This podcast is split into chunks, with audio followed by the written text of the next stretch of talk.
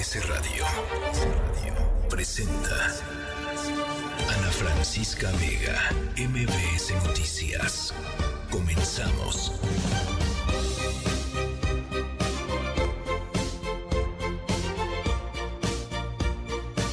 Seis de la tarde en punto, ¿cómo están? Me da mucho gusto eh, que estén con nosotros. Gracias por acompañarnos esta tarde, martes 11 de julio de 2023. Vamos a estar conversando sobre lo que pasó en una clínica, en un hospital del Instituto Mexicano del Seguro Social allá en Playa del Carmen, en, en Quintana Roo. Esta chiquita que murió eh, pues eh, básicamente aplastada por eh, la fuerza de un elevador que acababa de ser reparado, de acuerdo con lo que dice el Instituto Mexicano del Seguro Social.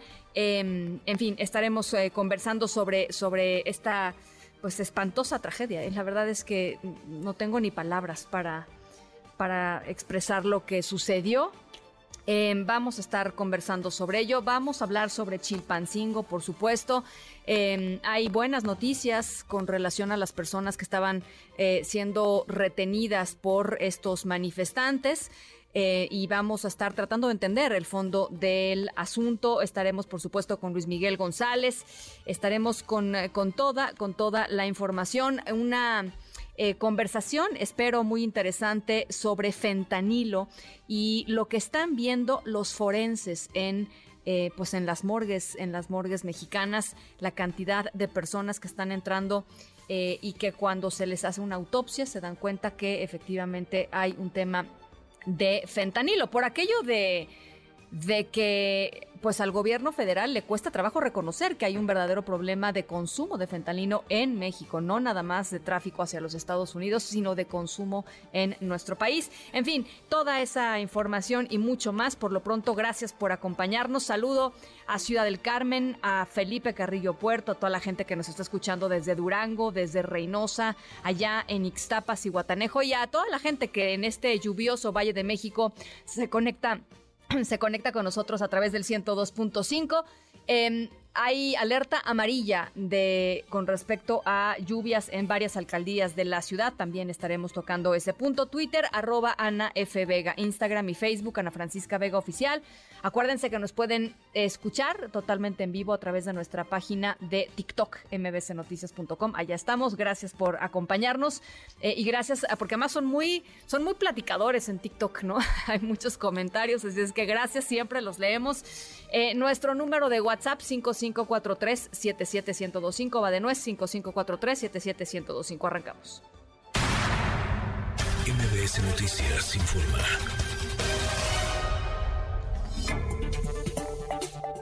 Bueno, hace apenas unos momentitos el Aeropuerto Internacional de la Ciudad de México anunció que se cancelaron todas las operaciones debido a las fuertes lluvias allá en la zona. Es la segunda o tercera vez estos últimos días en que han tenido que cancelar al menos eh, algunas, algunas horas los eh, movimientos en el Aeropuerto Internacional de la Ciudad de México. Hay además alerta amarilla en varias alcaldías. Juan Carlos Alarcón, ¿cómo estás? Buenas tardes. Me da gusto saludarte, Ana. Gracias. Muy buenas tardes. La lluvia ha impactado principalmente en la zona oriente y centro de la Ciudad de México, donde ya se reportan algunos encharcamientos de consideración que en algunos puntos el tirante supera el medio metro de altura. Es el caso de la calzada Ignacio Zaragoza a la altura de la colonia Santa Marta, Acatitla, en Izapalapa, donde la inundación genera largas filas de autos. De hecho, la Secretaría de Gestión Integral de Riesgos y Protección Civil activó la alerta amarilla inicialmente por fuertes lluvias para las alcaldías Iztacalco, Iztapalapa y Tláhuac. Prevé lluvia acompañada de granizo y tormenta eléctrica que obligó a la dependencia a pedir a la ciudadanía extremar precauciones en la zona de lluvia. También se intensificó la precipitación pluvial en alcaldías como Venustiano Carranza, Magdalena Contreras, Azcapotzalco, Álvaro Obregón, Cuauhtémoc y Miguel Hidalgo. El operativo de lluvias 2023 que conjunta diversas instituciones se encuentra en alerta permanente. Todas las unidades se encuentran listas para atender las emergencias como el encharcamiento que se registra en el bajo puente del eje central Lázaro Cárdenas y Avenida Reforma, ahí justamente donde se ubica la Plaza Garibaldi, todas las unidades cuentan con apoyo de los centros de control y comando C2 y C5 para detectar encharcamientos y movilizar a los equipos que dan respuesta rápida y oportuna a los llamados de emergencia. Pero también, y lo comentabas desde un inicio, se encuentra cerrada las operaciones del Aeropuerto Internacional de la Ciudad de México. Y es que la fuerte lluvia dejó anegados algunos puntos de la terminal aérea, señala el propio Aeropuerto Internacional de la capital que se encuentra cerrada la pista 05 derecha y 23 izquierda. Por tal motivo, se llevan a cabo acciones de desasolve y estará cerrada en promedio desde las 7 de la noche hasta las 8.20 es decir, una hora 20 minutos permanecerá cerrada esta parte de la autopista del Aeropuerto Internacional de la Ciudad de México y esto ha generado demoras y también algunos contratiempos y el enfado de algunos usuarios que han manifestado que no cuentan con esta información. Eh, mencionan que algunos incluso han estado a bordo de los aviones hasta por casi tres horas sin que nadie les informe sobre lo que acontece en el aeropuerto internacional de la Ciudad de México. Otros dicen que sigue cerrada la operación en la terminal aérea. Desde luego, esto ocurrirá, como te comento, entre las 7 y las 8.20 de la noche. Así es que a tener paciencia hasta en tanto las unidades de los bomberos del Aeropuerto Internacional de la Ciudad de México concluyan con estas tareas de desasolve, porque eh, pues eh, la lluvia cayó con cierta intensidad hacia el oriente, norte y oriente de la Ciudad de México. Ana, el reporte que tengo. Bueno, pues estamos, por supuesto, al tanto de lo que vaya y de cómo vaya transcurriendo la, la tarde-noche. Gracias, Juan Carlos. Gracias, muy buenas tardes. Buenas, buenas tardes. Y después de la ola de violencia que se vive en Guerrero y las manifestaciones eh, de los bloqueos que se han registrado eh, en la autopista del Sol, eh, las imágenes que nos han dejado, ¿no? Esta imagen de las personas que tomaron el Rino, este pues vehículo policíaco eh, y llegaron hasta la puerta de Palacio de Gobierno, tiraron la puerta de Palacio de Gobierno, en fin, estas imágenes que hemos visto eh, pues el último día eh, en, en, Chilpancingo, la Sedena reveló que 16 grupos criminales, entre los que se encuentran los ardillos, se disputan el control de la venta de drogas, cobro de piso, extorsiones y secuestros en el estado de Guerrero. René Cruz, el panorama pues muy complicado. Así es, Ana, un panorama complicado el que se vive en Guerrero y es que, como bien comentabas, de acuerdo con datos de la Secretaría de la Defensa Nacional, en Guerrero 16 grupos criminales se disputan este control de la venta de drogas, así como el cobro de piso, extorsiones y secuestros.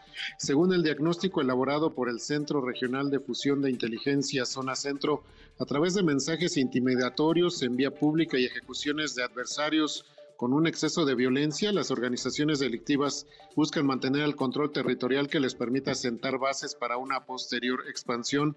Lo anterior ha conducido a un incremento paulatino de los delitos de alto impacto, los que terminan en la mayoría de los casos en acciones violentas. De acuerdo con este, esta información de la Sedena Ana, en los municipios de Chilpancingo y Tixla operan los rojos y los jefes, además de los ardillos y el cártel del sur, quienes mantienen una pelea por el control territorial y las rutas de trasiego de drogas, donde cuentan con la influencia de, la, de las coordinadoras regionales de autoridades comunitarias, Policía Comunitaria de los Pueblos Fundadores y la Policía Comunitaria por la Paz y la Justicia. En los municipios de Leandro, Leonardo Bravo, Eduardo Neri, Eliodoro Castillo y Chilpancingo, el cártel de la Sierra mantiene confrontaciones con el cártel del Sur, para lo cual se apoya con el Frente de Unión de las Policías Comunitarias como sus brazos armados para proteger sus áreas de influencia. En el municipio de Iguala, el cártel de la Sierra pretende tomar el control del lugar, por lo que se ha generado una disputa en contra de la decisión de Guerreros Unidos, que fueron excarcelados por el caso Ayotzinapa. En el municipio de Tasco de Alarcón se mantiene la pugna entre los integrantes de la organización delictiva La Familia, Los Rojos, Guerreros Unidos, así como con el cártel Jalisco Nueva Generación.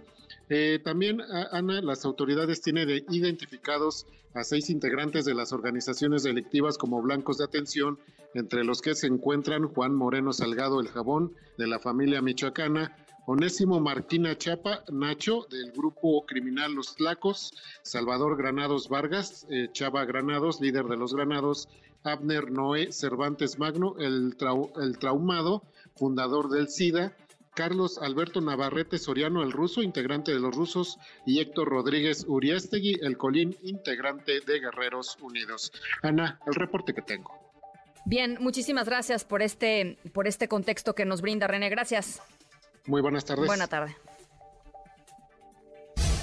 Yo creo que manifestarse no es ningún delito ni aquí ni en ningún país del mundo. Que las autoridades investiguen lo que tengan que investigar de mi persona. No escondo nada, nunca he escondido nada. Gracias a Dios soy una persona honrada, así que no hay ningún problema con que me investiguen. Eh, adelante a las autoridades, estoy dispuesto a cooperar en todo lo que necesiten. No veníamos por lo que ellos decían, pero bueno, aprovechar este momento para para, para aclarar ese punto, porque pues subieron mis fotografías, me presentaron en la mañanera como que me están investigando porque no me acusaron de ser un delincuente, que me están investigando y efectivamente en la manifestación de Quechultenango y en esta he participado, si eso es un delito, aquí estoy a las autoridades.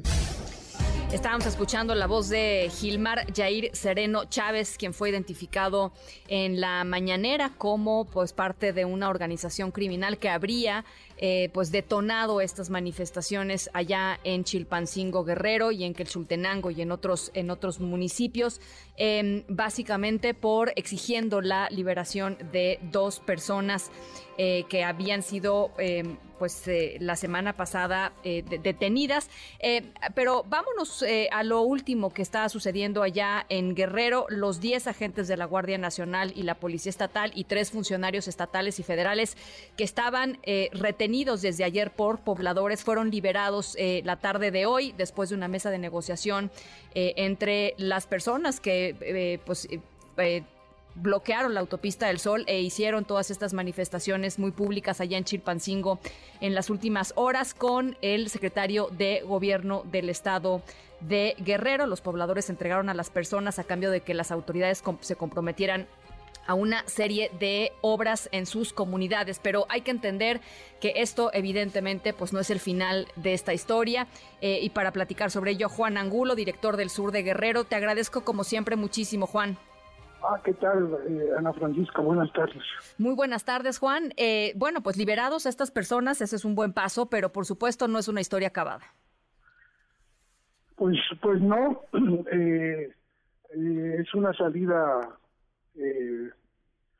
de coyuntura que no va al fondo de, del problema y el fondo del problema es este panorama que te acaban de dar sí, sí, sí. el informe de la Secretaría de la Defensa Nacional, del mapa delictivo de Guerrero, con la particularidad que hace también referencia el reporte, con la particularidad de que se trata de grupos delictivos que tienen eh, la capacidad de movilizar a sectores de la población. Es decir, no son grupos, eh, aparatos que se estén enfrentando solamente entre ellos, sino que hacen manifestaciones, bloquean carreteras, bloquean avenidas, lo hicieron ya en Acapulco, eh, con la avenida costera, lo hicieron con las carreteras en la zona de la Tierra Caliente. Eh, esta es la particularidad de, los grupos delictivos que hay en, Guerrero, lo que convierte el problema en algo pues más complejo pues porque está involucrada, están involucrados sectores de la población en estos conflictos, Ana Francisca. Bueno, e, e, intereses, Juan, porque no, porque porque bueno, por supuesto están los intereses del crimen organizado, pero también hay intereses y demandas sociales, comunitarias, en fin, ¿no? Este, que todo se termina revolviendo. Sí, sí, es cierto, pero eh, al final confluyen en en los intereses de los grupos delictivos, porque las organizaciones sociales que tienen demandas específicas, legítimas, en un estado, imagínate, los más pobres del país y no tienen necesidades la gente, están separadas claramente de los grupos del crimen organizado. Incluso son víctimas también, sus líderes, el, grupo, el crimen organizado ha asesinado a muchos líderes sociales en, en Guerrero a candidatos, precandidatos de partidos. Eh, eh, lo que vimos ayer no es una movilización social legítima, aunque hayan presentado demandas como la construcción de carreteras de sus municipios, sino que fue todo motivado por la detención de un líder delincuencial. Eso es el detonante de esta eh, violenta manifestación que vimos ayer en la en la capital del estado, como también explica la violencia que se vivió el sábado con cinco choferes asesinados y varias unidades del transporte incendiadas. Que, que si, si lo ves un poco eh, pues eh, en la perspectiva en donde nos deja, eh, eh, es muy preocupante, Juan, en el sentido de que eh, pues cualquier respuesta del Estado podría ser contestada con una movilización social eh, pues sin precedentes. Ahorita estamos hablando de dos personas detenidas, pero no sabemos cuál es la respuesta o cuál podría ser la respuesta frente a lo que consideren afrentas más graves, ¿no? Claro, claro, de 3.000 a 5.000 se movilizaron Imagínate. ayer. Tiene que haber un trabajo ahí de, pues incluso en, en un país tan polarizado como el que está ahorita, se vuelve todavía más complicado, Así pero debe de ser un una política de Estado, entender lo que está pasando en, en entidades como Guerrero, como Chiapas, que es un fenómeno también más o menos eh, eh, parecido, donde ya la población está siendo eh, involucrada en, actividades de los grupos delictivos. Sí. Es muy, muy complicado. Debe haber una salida así grande, un esfuerzo grande y no solo ir administrando el problema, porque más adelante bueno, eh, se podrá presentar episodios como los que vimos ayer en la capital de Guerrero. La, la diócesis de Chilpancingo hoy se pronunció hace ratito, eh, pues eh, eh, en contra, digamos, de lo de lo ocurrido, de lo visto. Eh, dijo que los tres niveles de gobierno se tenían que poner a trabajar y en serio para usar los mecanismos a su disposición, así dijo, para recuperar la paz en Guerrero. Pero cuando vemos a la alcaldesa de Chilpancingo, Juan, este, sentada eh, hablando con uno de los supuestos líderes de los ardillos, este, pues es complicado, ¿no? Sí, sí, hoy salió un nuevo- una, otra parte de ese video, está la alcaldesa ahí muy tranquila, explicando prácticamente el- su quehacer a este líder delincuencial y efectivamente pues lo primero que tiene que haber es que las autoridades se ganan la, se ganen la confianza de la sociedad y la única manera de ganarse la confianza pues es convocarla, llamarla y no tratar de resolver todos ellos allá arriba con este tipo de encuentros, ¿no? Y eso es lo que parece complicado porque parece ser que le tienen miedo a la gente, ¿no? Los políticos. Y aquí que hablo de políticos de todos los partidos, la Sí. iglesia habla de que tienen que intervenir los tres órdenes del gobierno, tiene que intervenir también todas las fuerzas políticas, Ya, ya. ¿Tú habías no visto? solo las que Sí. están en el gobierno, sino la misma oposición. Tiene que haber un acuerdo Sí. de todos para enfrentar esta grave situación que se está viviendo. Sí, no, esto no es electoral. O sea, lo que vimos ayer rebasa por mucho los temas políticos, Juan, ¿no? Claro. Este, lo, lo rebasa por mucho.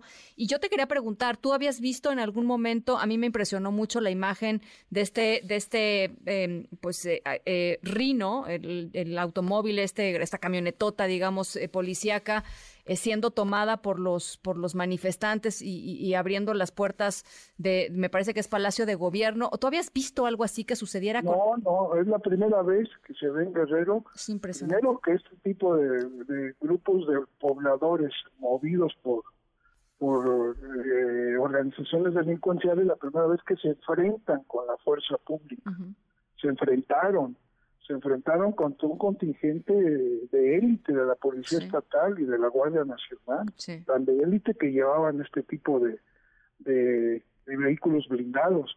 Y la primera vez que con un vehículo blindado que le arrebataron a la fuerza pública, eh, entraron, es decir, destruyeron las, las, las barreras de metal para entrar a la sede del Congreso y nada menos que a la sede del Poder Sí, Ejecutivo. sí, sí. Nunca tremendo. antes se había visto algo de este tamaño en, el estado. Bueno, pues eh, la verdad es que es muy impresionante lo, lo que vimos, es, es, eh, preocupante y vamos a estar cerca de, de- del tema. Juan, te agradezco por lo pronto siempre pues el contexto que nos, que nos, eh, nos ayuda muchísimo a entender lo que está sucediendo por allá. Sí, sí, a la orden, buenas tardes. Muy buenas tardes. Juan Angulo, él es director de El Sur de Guerrero. Síganlos en redes sociales siempre con eh, información y con reporteo muy puntual. Y bueno, ya lo decía eh, Juan, eh, la tarde del sábado eh, que fue 8 de julio, comenzó en Chilpancingo pues una jornada violentísima de ataques particularmente contra em, trabajadores del transporte público, específicamente choferes de taxi. Por estos eh, ataques, varias personas resultaron, resultaron eh, muertas y en la línea telefónica está la hija de uno de los, de los taxistas que fueron asesinados, de Javier Mendoza. Y yo te agradezco mucho que platiques esta tarde con nosotros. Sabemos que para ti es pues muy delicado el tema y por supuesto eh, pues muy delicado y mucha preocupación en términos de, la seguridad. Muchas gracias por platicar con nosotros. Hola, muy buenas tardes. Cuéntanos, cuéntanos un poco qué pasó con tu papá, Javier. Eh, él, salió a trabajar como cualquier día, era conductor del taxi del 403. Este, yo alcancé a hablar con él por una llamada para este, darle a conocer que había unos atentados en Tixla. Eh, hacia taxistas, taxis locales de aquí de Chilpancingo. Y él me dijo que iba a tener muchísimo cuidado, que no me preocupara. En momentos más tarde, una hora después, en redes sociales se comenzaron a, a ver que estaban este, incendiados dos taxis. Y yo me preocupé después de eso, ya no, ya no recibí respuesta a parte de su teléfono. Sí. En momentos más tarde se confirmaron que uno de los taxis era el que conducía a mi papá. Pero hasta el momento está en calidad de desconocido el cuerpo. Llevamos tres, cuatro días, por decir, sin este, saber si realmente la persona que quedó dentro del, del, este, taxi es mi padre. Sí. Eh, en la fiscalía estuvimos hasta más de siete horas, día domingo, para realizar los trámites correspondientes y estamos en espera de la prueba de ADN. Pero pues nos han dado un, este, un límite de hasta 15 días o un mes, o sea, y sinceramente no podemos esperar tanto. Mi madre quedó sola, este, y no es justo, o sea, no, estamos con la incertidumbre de si es mi padre o qué. Las autoridades no nos han brindado ningún tipo de apoyo, de apoyo ninguna autoridad se ha acercado hacia nosotros para brindarnos más que nada, eh, se decir que agilizar este, los, los trámites, correspondientes para la prueba de ADN, para la entrega de su cuerpo. O sea, estamos de manos cruzadas, o sea, no nos han hecho caso las autoridades, más que nada la presidenta del estado de Guerrero. este, dio a conocer ante los medios que estaba en acompañamiento con con este, las familias afectadas, pero es, el momento en que no se acercaron. Al menos en, mi familia estamos este, totalmente solos, no, no, no, tenemos ninguna ninguna respuesta, ningún apoyo de parte de ninguna autoridad por parte de la presidenta. Eh. Este, ha hecho ha hecho caso omiso. Este, la, en una conferencia el día de ayer le hicieron este, la pregunta de que si estaba apoyando a las familias afectadas y no dio respuesta, no dio ninguna respuesta concreta, respondió este, con otro asunto que sinceramente no tenía nada que ver. Más que nada respecto a mi padre, porque pues, yo como hija obviamente estoy en espera de él, en, en una solución, en un apoyo, en localizarlo, en saber si realmente es él o no. Eh, dime, dime algo, ¿tu papá había expresado con anterioridad preocupación en torno a el tema de la seguridad? Digo, supongo que, no sé, supongo que sí, porque pues los taxistas siempre le miden el pulso a las calles, ¿no? Y las calles pues estaban muy calientes.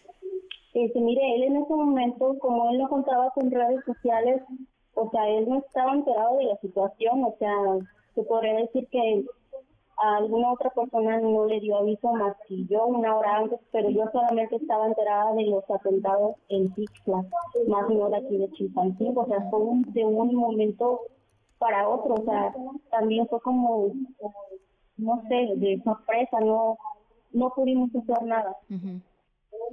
¿Saben que el taxi sí es de él? O sea, el taxi sí lo reconocen como el taxi número que es 403, ¿verdad? Sí, este, el dueño ya lo reconoció, sí es el taxi que conducía mi padre. Eh, lo ubicaron en, se podría decir, la, este, la ubicación fue en, en Virreyes, enfrente de la gasolinera, en el segundo retorno hacia Petaquilla. Sí. ¿Qué le piden a las autoridades? ¿Qué le pides a la presidenta municipal? ¿Qué le pides a la gobernadora Evelyn Salgado?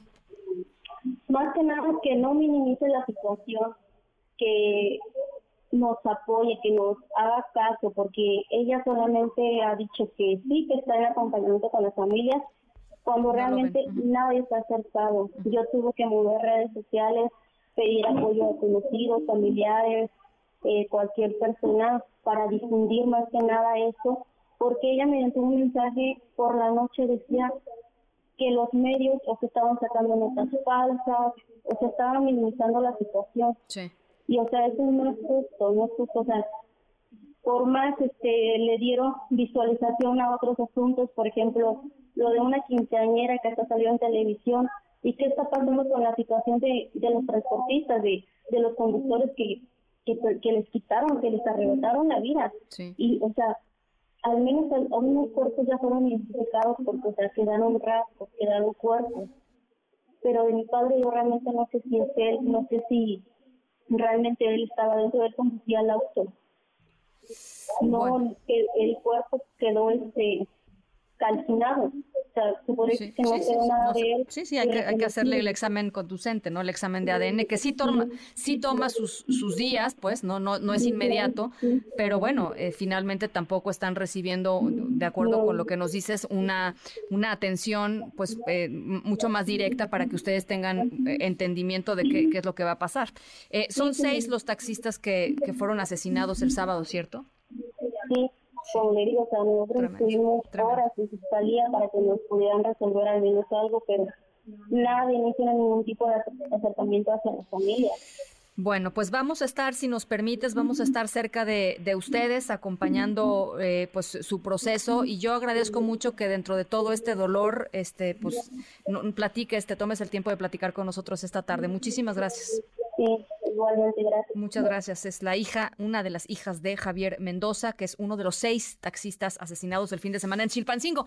Y, y, fíjense, hoy en la mañanera, después de todo lo que les he estado contando, después de todo lo que vimos en la mañanera, el presidente López Obrador volvió a decir que los medios de comunicación éramos los que estábamos eh, eh, magnificando, digamos, estos eventos en términos de seguridad. De veras, después de todo lo que les hemos platicado los últimos días, de lo que hemos dado cuenta los últimos días, en bombardeo con drones en Apatzingán, esto el sábado en Chilpancingo, la toma de Chilpancingo ayer por grupos del crimen organizado.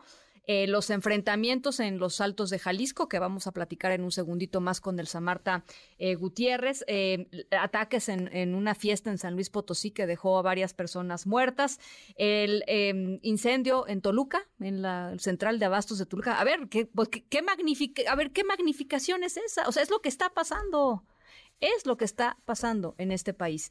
Hay evidentemente una crisis profunda eh, pues de seguridad y una crisis que se está convirtiendo crecientemente en una crisis de gobernabilidad. El presidente, sus corcholatas, la oposición, pensando en las elecciones. Este, la gente creo que está pensando en otras cosas y no somos los medios los que magnificamos, los medios simple y sencillamente comunicamos las cosas que están sucediendo en este país todos los días, las seis con 28. Ana Francisca Vega, NMBS Noticias. Voz de la guitarra mía, al despertar la mañana, quiere cantar su alegría a mi tierra mexicana. Yo le canto a tus volcanes a tus praderas y flores, que son como talismanes del amor de mis amores. México lindo y querido, si muero lejos de ti, que digan que estoy dormido que me bueno, nada como la voz de Jorge Negrete y el México lindo y querido, la verdad. Eh, y hoy sí nos vamos a poner muy patriotas en la historia sonora de hoy porque lo vale. Em, de hecho, ya es casi hora de ponernos la verde, ¿no? Ir a apoyar a la selección. Mañana eh, es la semifinal de la Copa Oro contra Jamaica. Pero bueno, pues desde hoy nos ponemos, nos ponemos la, la verde. Eh, y a pesar de todo lo que platicamos todos los días, caray, como al escuchar eh, pues el mariachi, al escuchar la voz de los grandes cantantes, las grandes voces mexicanas, pues se nos hace chinita la piel, ¿no? Porque finalmente pues es nuestro país y por nuestro país también nos levantamos todas las mañanas y también trabajamos y también queremos que salga adelante, eh, porque también es un país en donde pasan cosas increíbles, con gente maravillosa. Eh, y, y, sí, por supuesto, hay que, hay que trabajar y hay que luchar porque las cosas, pues sí, no, no están bien. Pero bueno, nuestra historia sonora de hoy, nuestra historia sonora de hoy es un recordatorio de que México es una fregonería y de que además los mexicanos, como por ahí decía eh, Chabela Vargas, eh, nacida costarricense, pero pues ella declarada mexicana. Los mexicanos nacemos, no lo voy a repetir porque nos van a empezar a. Los mexicanos nacemos donde nos da la gana. ¿No? Este lo dijo un poco más florido, como Chabela Vargas era, pues Chabela Vargas. Eh, pero los mexicanos nacemos donde nos da la gana. Nuestra historia sonora de hoy tiene que ver justamente con esto. Las 6 con 31, pausa, regresamos con más. Son como del amor de mis amores. México lindo y querido, si muero lejos de ti. En un momento regresamos. Continúas escuchando a Ana Francisca Vega por MBS Noticias. Ya estamos de regreso. Ana Francisca Vega, en MBS Noticias. Noticias informa.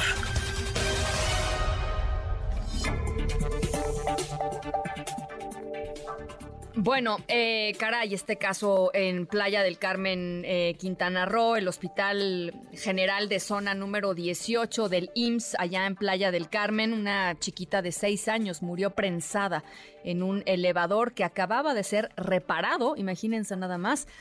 Eh, y bueno, pues no se le pudo salvar la vida, la niña estaba internada por un cuadro de dengue, estaba progresando, eh, progresando bien. Em, y caray, eh, el Instituto Mexicano del Seguro Social dice em, pues que lamenta muchísimo evidentemente lo que, lo que sucedió, que están abiertas carpetas de investigación.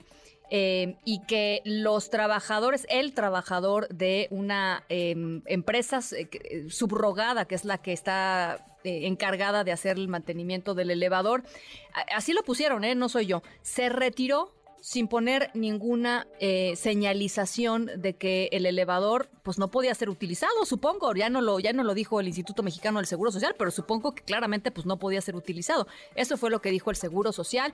Eh, Israel García Rojas, te saludo con, con gusto. ¿Cómo están las cosas? Supongo que la sociedad eh, pues muy choqueada con este tema, ¿no? Todo México. Buenas buena tardes, Ana Francisca, para ti todo el auditorio. Como bien adelante, comentas, una verdadera tragedia se vivió anoche en Playa del Carmen por la muerte de esta pequeña de seis años. El hecho se dio la medianoche del lunes en el Hospital General de la Zona número 18 del Instituto Mexicano del Seguro Social en la ciudad de Playa del Carmen. La menor había sido ingresada el día anterior ya que presentaba un cuadro agudo de dengue. Ella sería trasladada en una camilla a otro piso del hospital.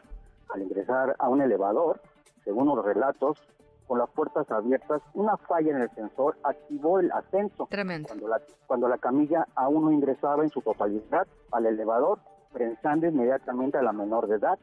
Personal de seguridad privada junto con trabajadores del INS intentaron destrabar el ascensor, sin embargo la menor agonizaba entre la cabina y la parte exterior. Luego de varios esfuerzos lograron liberar a la niña, sin embargo, los severos traumatismos en su cuerpo le provocaron la muerte. La dirección del Instituto Mexicano del Seguro Social en Quintana Roo informó que el mismo lunes por la mañana ya se había notificado a la empresa subcontratada sobre la falla del ascensor, así lo dijo Enrique Leobardo Ureña, delegado del en la entidad. Escuchemos. Se reportó la falla del elevador a las 13.10 horas. Se hizo reconocimiento de la empresa encargada del mantenimiento, Citraven Transportación Vertical en México, SADCD, aproximadamente a las 16 horas se presentó el técnico designado por Citraven para la realización de las actividades correspondientes al diagnóstico y mantenimiento correctivo pertinente. Siendo aproximadamente las 17 horas con 10 minutos, Se puede observar en los videos de las cámaras que se retiran los técnicos de dicha empresa sin dejar señales ni barreras que impidieran el uso del elevador. Ana Francisca, por último, te informo que los padres de la menor interpusieron una denuncia penal ante el Ministerio Público en contra de quién o quiénes resultan responsables.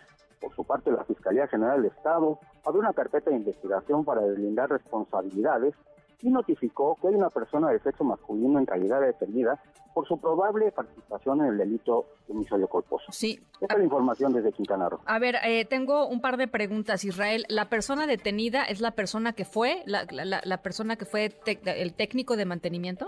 Eh, Ana Francisca, hasta el momento no sabemos, no sabemos en cierta forma si es el técnico o el camillero el que fue eh, el que está detenido por este problema. No sabemos aún. La, la, fiscalía no ha informado, nos han dicho que ese es Víctor N, pero no nos han dicho si era el camillero o personal de la empresa subcontrata. Ahora, lo que tampoco se entiende en el video es si efectivamente tendría que haber eh, habido una, un, señalamiento. lo, lo, pone Em, el, delegado del IMSS allá en Quintana Roo lo pone como un elemento, digamos, que quizá podría haber evitado eh, el uso del elevador, pero no, o sea, no, no dice explícitamente que el elevador no podía ser utilizado, ¿no? O sea, es que hay como muchas preguntas alrededor de esto, Israel. Efectivamente, según la narrativa del mismo delegado, eh, presuntamente el protocolo es que cuando el elevador no está en buenas condiciones, deben de poner eh, o impedir el paso a este y según lo que nos dice el delegado es que esto no se hizo, por eso es que se volvió a utilizar el elevador. Sí. Y no hay nadie en el hospital que revise lo que hacen las empresas subrogadas, ¿no? O sea, es que uno diría, bueno, pues terminó el trabajo la empresa subrogada, pues habrá alguien de recursos materiales que eh, pues se, asegure de que si nadie se puede subir, pues que estén puestos los, los indicadores, eh, algo, Israel. Como bien dices, hay, mucha, hay muchas preguntas y pocas respuestas.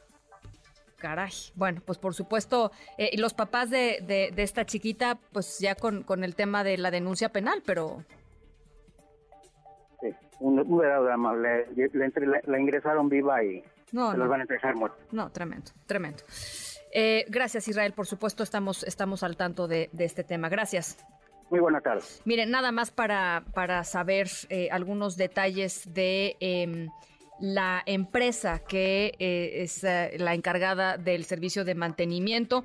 En febrero del 2023, dice em, esta nota de, en el sitio SDP Noticias, en, febrero del 2023 el IMSS contrató a la empresa Soluciones Integrales de Transportación Vertical en México, Citravem SADCB, para el mantenimiento de cuatro elevadores, entre ellos el, el elevador eh, afectado. la empresa está registrada en Toluca, es información pública, por supuesto. Entre el 2019 y 2021 obtuvo nueve contratos como proveedor por un total de 13.2 millones de pesos, lo cual pues no es, no es muchísimo dinero, o sea, por supuesto es mucho dinero para la gente común y corriente, pero no es muchísimo dinero en términos de las licitaciones pues masivas que hace eh, el IMSS. Eh, de los contratos, todos fueron celebrados con, eh, por el IMSS, cuatro fueron adjudicación directa, cuatro por licitación, uno por invitación, sin contar el contrato con el Hospital de Quintana Roo que fue hecho en el 2022. Todos estos contratos de los que les platico fueron para el servicio de elevadores y mantenimiento. Eh, el más caro de estos contratos fue por licitación pública, firmado en el 2020 por un valor de 3.6 millones de pesos para una unidad del IMSS ubicada en el Estado de México. Es lo que se sabe hasta el momento, digamos, de esta, de esta empresa eh, de nombre eh, Citravem. Citravem SADCB, pero eh, finalmente yo, yo sí creo que es muy importante decirlo tal cual. Independientemente de que haya una empresa eh, que preste servicios a instituciones, en este caso el Instituto Mexicano del Seguro Social o no, eh, por supuesto hay una responsabilidad básica de, que la empresa cumpla con lo establecido, pero ¿quién revisa, quién verifica dentro del propio hospital que efectivamente eh, los servicios por los cuales está cobrando la empresa se hagan. Y que no nada más se hagan, sino que se hagan bien y que si no se hacen bien o que si están inconclusos, que es parte de lo que también es una de las hipótesis, que no el técnico no terminó de arreglar el elevador, eh, pues que alguien ponga las señalizaciones para que ese elevador no sea utilizado. No puede ser que nada más digan, pues es que era una empresa subrogada y se fueron los que nos daban el servicio y pues bueno, pues ya dejamos así el elevador.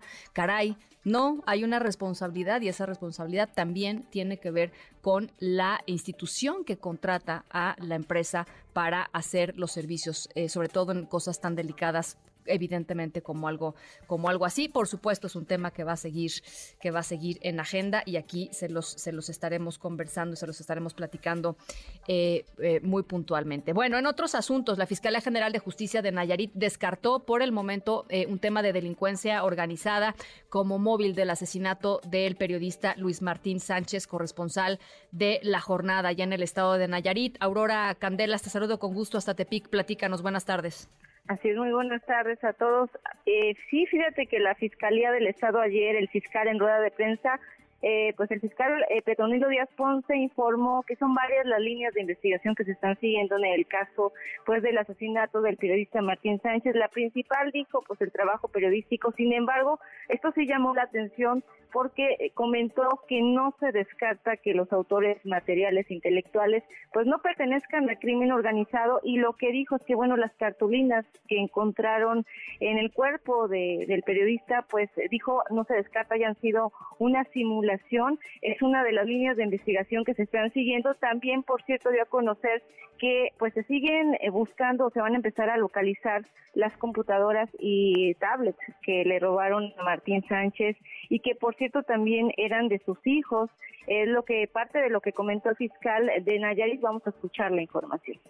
Lo único que hacía falta era precisamente una cantidad de dinero, creo que fueron 100 pesos los que había dejado la señora ahí sobre la mesa del comedor y en la computadora, las tablets y demás, inclusive que algunos eran propiedad de sus hijos. Hacemos este, los actos de investigación necesarios para ver si hay algún servidor donde se puedan conectar esos aparatos electrónicos, porque todos los aparatos electrónicos, bueno, pues tienen una huella digital. Y bueno, también comentó que de los tres comunicadores que pues privaron de su libertad la semana pasada, dos eh, aparecieron con vida, pero señaló que hasta el momento pues no han querido eh, declarar ni denunciar y que bueno pues se sigue la investigación en torno pues al asesinato aquí en Nayarit hay mucha indignación de parte del gremio periodístico y bueno se pide se esclarezca. Bueno pues por supuesto estamos estamos al pendiente muchas gracias Aurora. Buenas tardes. Gracias, muy buenas tardes. Y en Jalisco se reportan enfrentamientos entre grupos armados y hay bloqueos em, del crimen organizado en la carretera San Juan de los Lagos, Encarnación. ¿Qué es lo que se sabe hasta el momento? El Samarta Gutiérrez, te saludo con mucho gusto. Gracias, Ana. Buenas eh, tardes. Así es, estos son municipios donde eh, precisamente se registran estos bloqueos es en San Juan de los Lagos y Encarnación de Díaz, ambos ubicados allá en la zona Altos Norte del estado. El primero sucedió en la carretera Encarnación de Díaz, San Juan de los Lagos, ahí a la altura de la delegación San Sebastián el Álamo, que pertenece a Encarnación, donde la propia autoridad confirma que fue hallada una moto, un tractocamión atravesado y envuelto en llamas, además de casquillos de un arma larga. El alcalde de Encarnación de Díaz, Gilberto Antonio Palomar González, informó que el reporte les llega de manera tardía debido a que no había luz en esa comunidad que quedó incomunicada descartó haya ocurrido una balacera y de acuerdo con información que le compartieron autoridades, en total fueron eh, tres, tres eh, los bloqueos registrados en esa zona de Jalisco. Aquí la voz del alcalde de Encarnación de Díaz. Son. No me toca informar sobre lo que sucede en otras partes de, que no están en mi jurisdicción municipal, pero este, se tiene se tiene esa, esa información. Lamentablemente yo no le hice mal a ningún municipio, eh, pero pues eh, tratando de hacernos honor a la verdad, pues, desde luego que, que se vive difícil en, pues en todo el, en todo el estado de Jalisco, ¿no? No solo en esta zona de los Altos Norte, ¿no? Mientras la Policía Municipal de San Juan de los Lagos reportó eh, que halló una camioneta calcinada en el acotamiento de la carretera Lagos de Moreno a Encarnación de Díaz, esto es a la altura de un balneario. Además, la patrulla reportó que localizó un camión eh, pesado de doble remolque de una empresa cementera que obstruía la circulación de esta carretera estatal. El alcalde de Encarnación, Gilberto Antonio Palomar, aseguró que de nada vale que haya presencia de efectivos si no hay de una respuesta contundente de la Fiscalía del Estado. Aquí lo que dijo el municipio. Sí la responsabilidad, pues yo creo que, recae en los tres, eh, principalmente los delitos de alto impacto son federales y, algunos otros del fuero común, del fuero local, y también pues hacer el llamado a la fiscalía. De nada sirve que haya más policías en territorio y más patrullas vigilando, si no hay eh, órdenes de aprehensión y las carpetas de investigación Allí está lo que dice el alcalde de Encarnación de Díaz, un municipio, Ana, que tiene solamente 82 policías y otros más que dice el propio alcalde han desistido precisamente por la inseguridad tan grave que hay en la zona. El Estado solamente compartió una ficha informativa, dice que lo que ocurrió en la zona alto son hechos aislados, que no hay una causal que relacione los hechos y que eh, finalmente uno de los hechos se registró sobre el acotamiento, por lo que dicen ellos no hubo obstrucción, sin embargo las eh, fotos que subieron a través de redes sociales, Ana, y el propio municipio de San Juan de los Lagos corroboraba que pues si te atraviesan todo el camión, eh, pues evidentemente no había paso en ninguno de los carriles que había, bueno, que hay ahí en esta carretera estatal, Ana. Es la información. Por supuesto, estamos estamos, atentas. Gracias, gracias, Elsa Marta. Al pendiente, un saludo. Muy buenas tardes, las seis con 49. Vamos a la pausa rápidamente, nada más decirles, em, después de que en la mañana, en un video difundido en redes sociales, Ochil Gálvez, aspirante a la candidatura presidencial por el Frente Opositor, eh, reprochó al presidente López Obrador. Son siete días ya de seguidos en la mañanera en que habla de Xochil Gálvez. Em, hace constantes menciones de eh, ella en las conferencias eh, matutinas y se está dando a conocer eh, por parte de eh, Leti Robles de la Rosa, una periodista que cubre todos estos temas, que la senadora Xochil Gálvez está presentando ante el INE dos denuncias contra el presidente López Obrador y contra distintos funcionarios del gobierno federal por violar el principio de imparcialidad política y por violencia política en razón de género, por parte de las cosas que ha estado diciendo el presidente López Obrador en las mañaneras. Estaremos, por supuesto, muy atentos a toda esta información. En un ratito más se, se las platicamos toditas. Las 6 con 50, vamos a la pausa, regresamos con más. En un momento regresamos. Continúas escuchando a Ana Francisca Vega por MBS Noticias.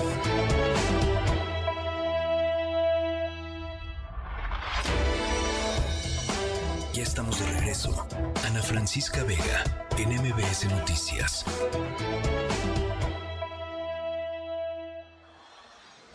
Luis Miguel González Economía.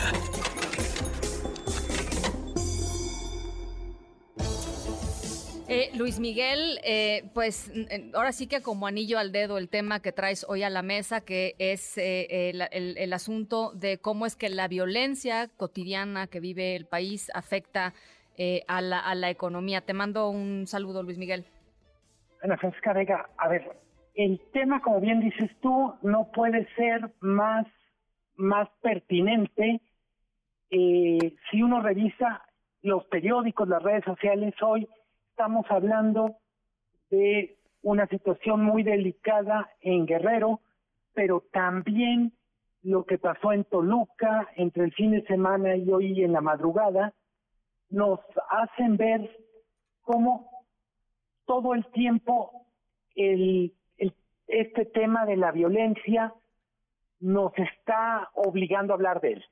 Desde lo económico, eh, el trabajo más relevante que se ha hecho para medir el, costo económico de la violencia lo hace el Instituto para, el para la Economía y la Paz en México y en buena medida los datos que nos da son aproximaciones porque es casi imposible medir. Dice, la violencia le cuesta a México 18% del PIB.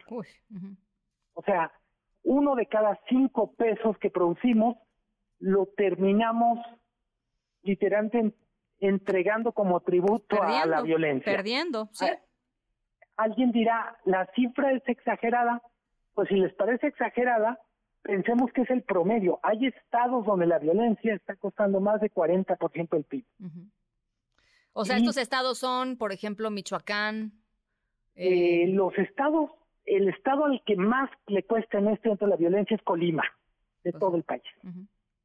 que tiene que ver, Ana Francisca, fundamentalmente es una economía relativamente pequeña, donde es intensiva en tareas de logística. Hay que recordar que depende mucho del puerto de Manzanillo y evidentemente la violencia puede simplemente paralizar las actividades.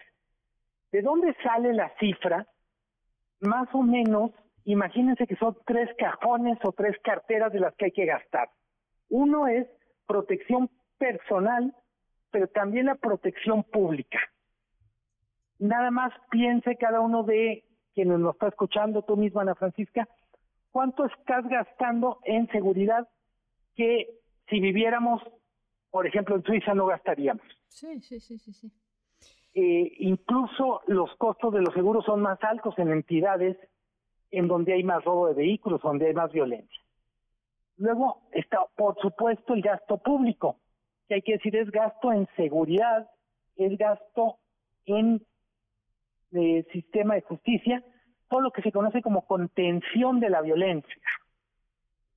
Y para ponerlo en perspectiva, eh, el gasto de gobierno en seguridad, pues ha ido creciendo mucho más que ningún otro de los rubros.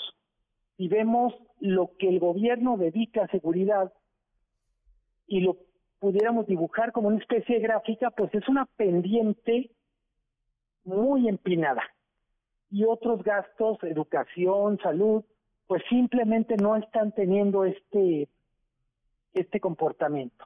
Luego tenemos que es probablemente el, costo más complicado de medir, insisto, es el gasto en protección, el gasto en seguridad del gobierno, pero luego tenemos el costo propiamente de la violencia, vamos a decir, el costo de la destrucción que genera la violencia.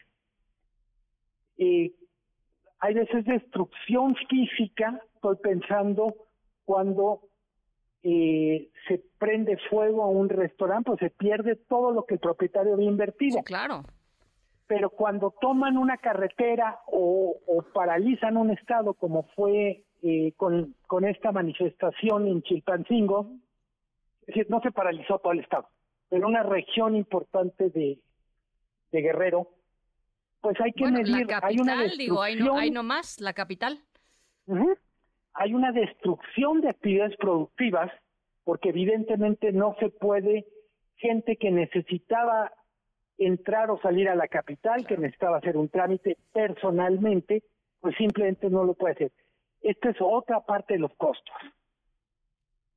Si nos ponemos todavía más exquisitos, tendríamos un costo adicional que es cuánto nos, cuánto nos cuesta en términos de capacidad de atraer turistas, inversiones, talento. Eh, por eso decía al comenzar el comentario, al comenzar este comentario, Ana Francisca, eh, no hay manera de cuantificar cuánto nos cuesta la violencia, cuánto produce en forma de salud mental o de deterioro de salud mental que termina costándonos. Y lo cierto que vale la pena destacar, Ana Francisca, los estados de los que estamos hablando ahorita o en los últimos dos meses, estoy pensando Chiapas, estoy pensando Estado de México, Guerrero, no son ni con mucho los estados más violentos de México a partir de los indicadores que que tiene el Sistema Nacional de Seguridad Pública. Ahí tendríamos por número de habitantes, violencia por cada 100.000 habitantes, está Colima, está Zacatecas, está Baja California, está Guanajuato, está Morelos. Eh, el esfuerzo de medir, lo dicen quienes hacen este índice de paz en México, México es el único país entre los 15 mayores del mundo que mide el costo de la violencia en su PIB. Eh, evidentemente es estas cosas extrañas, pero que nos da una idea de la anomalía que es la economía mexicana. Sí, y eso que, y eso que ahí no le estamos agregando la variable este, de la lana del crimen organizado que anda circulando por todos lados, ¿no? Sí, y alguien dirá, alguien queriéndose pasar el listo podría decir, hombre, pero eso no lo pongan como costo, porque en realidad es ingreso. Hay que recordar todo lo que nos da el crimen organizado. Nos lo quita, lo que nos da con una mano nos la quita copeteada con la otra mano. Sí, sí, sí, o sea, beneficioso no, no, no es beneficioso. Porque además, olvídate del, del, del, tema monetario y financiero, que claro, ahí está, por supuesto, pero también hay un tema este, de, de, del, del, costo institucional, del costo en, el en términos de Estado de Derecho, o sea, es tremendo, tremendo. Es, me, me parece que como en muchos temas, el medirlo es una manera, o el hablar de lo que cuesta, es una manera de llamar la atención sobre el tema. Claro.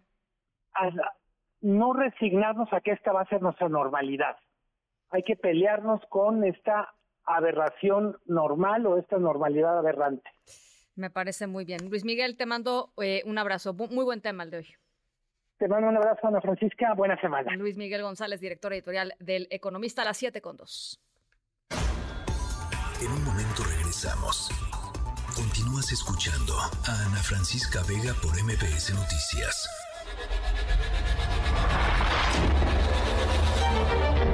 MBS Radio presenta Ana Francisca Vega en MBS Noticias. Continuamos. 7 de la tarde con 9 minutos. Gracias por seguir con nosotros aquí en MBS Noticias. Yo soy Ana Francisca Vega. Hoy, martes 11 de julio de 2023, les recuerdo nuestro número de WhatsApp 5543-77125. Nuestro TikTok, por ahí andamos también eh, totalmente en vivo en MBS Noticias. Eh, gracias por platicar eh, y por, y, por conectarse con nosotros a través de, de TikTok. En la siguiente hora vamos a estar conversando sobre lo que están encontrando em, los CEMEFOS, ¿no? el servicio de médico forense de nuestro país, con respecto a fentanilo en las personas que están llegando a los, en, los CEMEFOS, particularmente en el de Mexicali. Em, el gobierno federal ha eh, negado reiteradamente que haya un problema de fentanilo en México, de consumo pues de fentanilo en México. Fentanilo, una droga pues potentísima que puede matar desde la primera vez que uno se la, se la toma. Em, y pues lo que dicen los datos es otra cosa. Vamos a estar conversando sobre ello. Ricardo Zamora, además con su tecnología funcional, nos va a platicar sobre Neom, la ciudad del futuro. Las 7 con 10. Las 3 esta tarde. Bueno, pues resulta que el Tribunal Electoral confirmó que las medidas cautelares de la Comisión de Quejas del INE, en donde se avaló que los aspirantes de Morena y sus aliados, las llamadas corcholatas, puedan hacer eh, em, pues recorridos eh, por nuestro por nuestro país eh, dice que lo único que les pidieron es no llamar al voto para no caer en actos anticipados de campaña. En fin que el tribunal el tribunal refrendó lo que la comisión de quejas había dicho que adelante con lo que está sucediendo del lado de Morena y sus aliados. René Cruz cómo estás otra vez buenas tardes Hola Ana, muy buenas tardes. Así es, el Tribunal Electoral del Poder Judicial de la Federación confirmó por mayoría de cuatro votos y sin convocar a una sesión pública este acuerdo de la Comisión de Quejas y Denuncias del Instituto Nacional Electoral con el que rechazó suspender este proceso interno de Morena para elegir a su candidata o candidato a la presidencia de la República. La magistrada Mónica Soto Fregoso, quien tuvo a su cargo el proyecto de resolución, argumentó Ana que de manera preliminar pues no se advierte un riesgo que justifique la suspensión del proceso, pues no se trata de un proceso para elegir a una precandidatura o candidatura, sino de una determinación de autoorganización partidista. No obstante, la magistrada Yanino Tálora Malasis consideró que se debería suspender el proceso porque se trata de una simulación para evadir la ley, lo cual vulnera la equidad en la contienda, impide una fiscalización adecuada y atenta contra la integridad del proceso electoral. El presidente del tribunal, Reyes Rodríguez, estimó que no sería válido suspender el proceso al ser un mecanismo de autoorganización partidista, aunque reconoció que sí podría vulnerar la equidad de la contienda debido a que no hay normas que lo regulen por tanto, consideró que se debía ordenar al Consejo General del INE que emitiera alineamientos para regular y fiscalizar de forma preventiva el proceso denunciado y aquellos similares, incluyendo la posibilidad de contabilizar los gastos para el tope de gastos de precampaña. Sí. A, este, a, este, a favor de este proyecto, Ana, votaron eh, la magistrada Mónica Soto, eh, los magistrados Felipe Fuentes, José Luis Vargas e Indalfer Infante, y en contra Yanino Tálora, Felipe de la Mata y Reyes Rodríguez Mondragón. Asimismo, la sala superior eh, pues confirmó esta resolución del INE con la que ordenó a los aspirantes de Morena a no solicitar el voto a favor o en contra de alguna persona, a no presentar propuestas o plataformas electorales, ni a utilizar tiempos de Morena en radio y televisión. Ana, el reporte que tengo. Bueno, te lo agradezco mucho, René.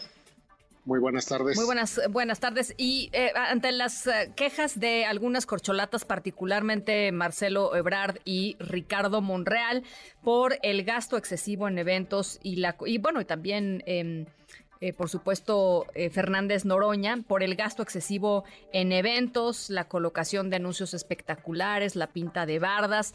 Eh, Mario Delgado, el presidente de Morena, dijo que va a enviar una carta en la que va a manifestar el compromiso o va a pedirle el compromiso a los aspirantes a la candidatura presidencial a no ser omisos a esos derroches, pero también eh, exhortándolos a detener el dispendio. Eh, no, pues yo creo que sí le van a hacer mucho caso.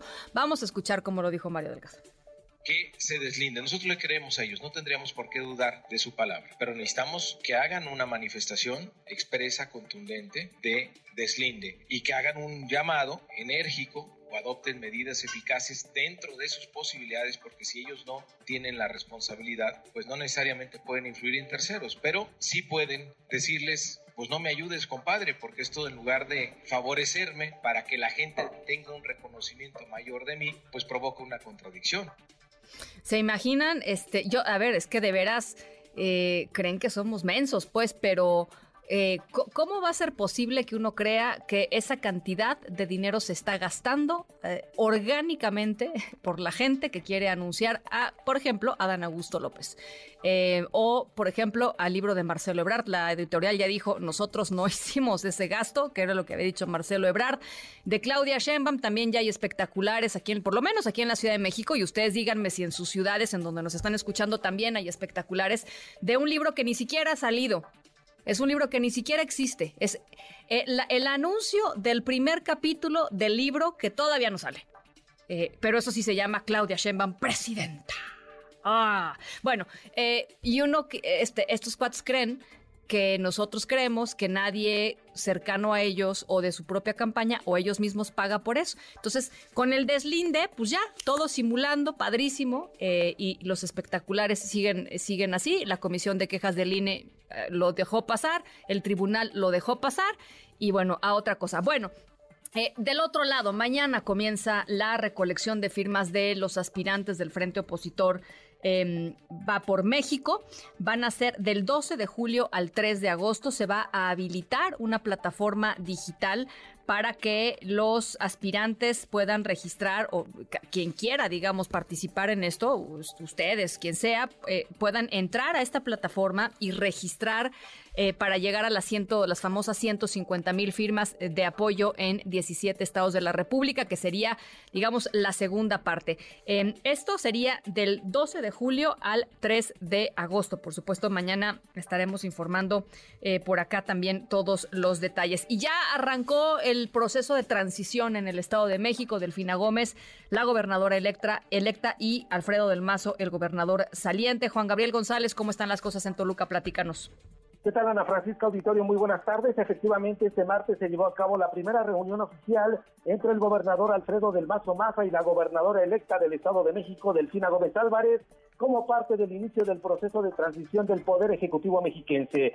Fue en Palacio de Gobierno de la ciudad de Toluca, donde Del Mazo Maza y Gómez Álvarez, acompañados de sus colaboradores, abordaron los temas de gobernabilidad y seguridad. La maestra se hizo acompañar de su coordinador de campaña, Horacio Duarte Olivares, también del senador colicense Ginio Martínez Miranda, así como de su representante ante el Instituto Electoral, Francisco Vázquez. Este primer encuentro duró dos horas, inició a las 11 de la mañana y terminó a la una de la tarde. A la salida, el coordinador de campaña, Horacio Duarte, detalló parte de lo que abordaron del Mazo y Delfina en el inicio de los trabajos de transición. Así lo explicó. Hoy vimos Secretaría de Gobierno y la Secretaría de Seguridad Pública. Sí, hay otros, otros, siete temas de toda la administración pública. Este, lo que acordamos es instalar estas siete mesas que nos vayan permitiendo al equipo de la maestra Delfina eh, a llegarnos la información, eh, los avances los retos y sobre todo también los pendientes que eh, tendrá la administración. Va a haber más reuniones, a lo que acordamos es ir, insisto, estableciendo una mesa de este, tema por tema. Decirte que Delfina Gómez llegó en su camioneta blanca e ingresó de manera directa a Palacio de Gobierno por el ascenso especial de los gobernadores. Salió sin dar declaraciones. La siguiente semana nuevamente se reunirán los equipos de trabajo para tratar el tema de salud y aquí hasta el 29 de agosto habrá siete reuniones para el equipo de transición. Ana Francisca. Bien, te agradezco mucho, Juan Gabriel. Eh, nada más preguntarte rápidamente si tienes, por supuesto, la información por ahí sobre el tema de seguridad. ¿Cómo está la gente? ¿Cómo están las cosas? ¿Cómo está la vida cotidiana en Toluca? Tensa también este fue un asunto que incluso al llegar se le preguntó al equipo de campaña de Delfina Gómez si habrían de abordar el asunto de Toluca porque una semana con más de 10 ejecuciones, hoy el Estado amanece eh, con siendo el segundo la segunda entidad del país con más homicidios dolosos en el último mes a nivel nacional. Se le preguntó esto y dijeron que sí, estarían abordando con el gobernador y con el secretario de Seguridad del Estado este asunto. En las calles, por supuesto, se ve un asunto, un clima muy tenso, hay miedo, hay zozobra, no hay explicación. Las autoridades, sobre todo municipales, en este caso el alcalde, salió ayer a dar una declaración y desde ahí no se le ha visto. Bueno, pues ya estamos, estamos al pendiente. Gracias, Juan Gabriel, por la actualización. Buenas tardes. Gracias, un abrazo, Juan Gabriel González, allá desde Toluca, en el Estado de México. ¿Y qué tenemos hoy en el mundo, Álvaro Morales? Muchas gracias, Ana Francisca. Muy buenas tardes a ti y a nuestros radioescuchas. Y bueno, hoy miramos a Nepal, donde seis personas que iban a bordo de un helicóptero, cinco turistas y el piloto del helicóptero, fallecieron cuando la aeronave chocó poco después del despegue. Los cinco turistas que fallecieron eran de nacionalidad mexicana, mientras que el piloto era un hombre nepalí. El helicóptero, perteneciente a la compañía Manang Air, se dirigía de regreso a la capital de Nepal, Kathmandú, después de haber usado el helicóptero para poder llevar a a, los turistas mexicanos en un viaje para ver la cima del Monte Everest. Eh, las víctimas mexicanas eran una pareja y sus tres hijos, mientras como te digo Ana Francisca, el hombre era un hombre, el piloto era un hombre nepalí. Según los reportes iniciales, el helicóptero perdió el contacto a los 15 minutos más o menos de haber despegado, que es cuando las autoridades piensan que se dio el choque. Por otra parte, un portavoz de la compañía Manang Air señaló que la aeronave había despegado con buen clima, que era algo que los había los había extrañado, aunque las autoridades del aeropuerto local señalan que el clima en los cielos de Nepal, tan cerca del monte Everest, pueden cambiar de forma muy drástica muy rápidamente. De hecho, una vez que se desplegó el operativo policíaco para recuperar los cuerpos, lograron recuperar los cuerpos, pero no han podido terminar de limpiar el sitio del accidente debido al mal clima que hay en estos momentos. Según la prensa local, el vehículo chocó en la región de La Mayura, el gobierno nepalí ya anunció que se abrieron una investigación para indagar más los detalles de, del choque. De momento, la sospecha principal es el, es el mal clima, que es lo que provocó este choque. Mientras que los cuerpos de las seis víctimas ya fueron recuperados y ya comenzaron los trámites entre la Embajada mexicana y la Secretaría de Turismo mexicana para recuperar los cuerpos de la familia de cinco que lamentablemente falleció. Hasta aquí la información, Ana Francisca. Muchísimas gracias, Álvaro. Y hay que decir, estaba leyendo, hay reportes, muchos reportes de que hay problemas con eh, el mantenimiento de todos estos helicópteros y todos estos servicios. Eh, es más, los aviones nepalíes eh, hay, en algunos países europeos no, no están facilitados, no están capacitados para poder aterrizar en algunos de los aeropuertos europeos porque los estándares de calidad, digamos, y de profesionalismo son bajos. Entonces hay frecuentemente eh, choques y frecuentemente problemas. Em, por supuesto, eh, esto no quiere decir que la familia lo sabía, claro que no, ¿no? Esto, ellos iban con la mejor intención, digamos, de pasar un buen momento, pero eh, sí hay indicios, digamos, de que no son realmente pues del todo confiables muchas de estas compañías que ofrecen viajes, sobre todo viajes de, de este tipo a los distintos lugares turísticos allá en Nepal. Bueno, vamos a otras cosas, 7 con 22. Ana Francisca Vega, NMBS Noticias.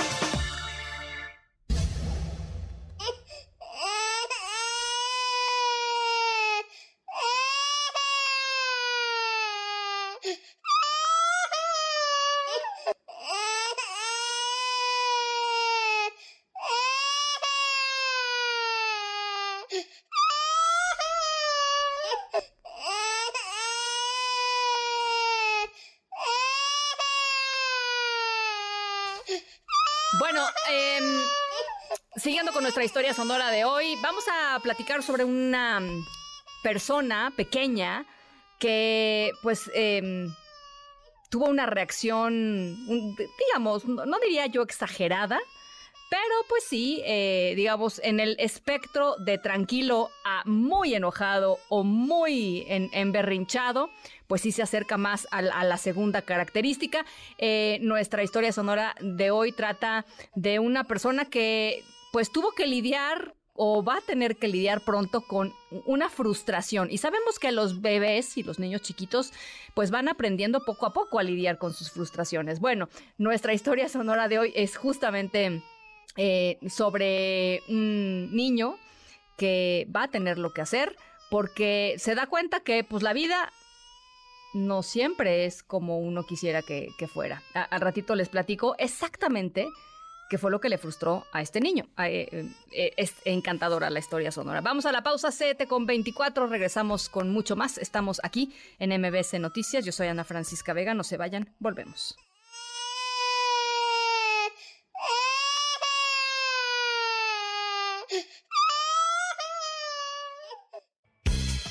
En MBS, noticias que ponen de buenas. El Instituto Mexicano del Seguro Social ha logrado a través de su personal de salud en los 35 órganos de operación administrativa desconcentrada y 25 unidades médicas de alta especialidad más de 2,5 millones de atenciones en lo que va de 2023 a través de 13 jornadas extraordinarias de continuidad de servicios de salud, acciones implementadas como una de las respuestas aprendidas de la pandemia por el COVID-19. Las jornadas efectuadas en este año han dejado como resultado 1.196.904 consultas de medicina familiar, 851.038 detecciones, 359.445 consultas de especialidad, 59.406 estudios auxiliares de diagnóstico y tratamiento, así como 39.124 cirugías y 343 trasplantes. Este martes, con el fin de concientizar sobre el fenómeno migratorio en la frontera entre México y Estados Unidos, el Museo Nacional de las Culturas del Mundo abre la exposición fotográfica Más que un muro de David Bacón, así como la instalación Terreno Hostil 94 de Jason de León, esto como parte del primer encuentro internacional sobre movilidad humana. porque perdiste tanto dura como en las efemérides musicales, el 11 de julio de 2006 fallece Oscar Moro, legendario baterista argentino, originalmente de Los Gatos Salvajes. A finales de los años 70, al lado de Charlie García, Pedro Aznar y David Lebón, formó la primera superbanda de la historia en Latinoamérica, Cerú Girán. Para MBS Noticias, Javier Bravo.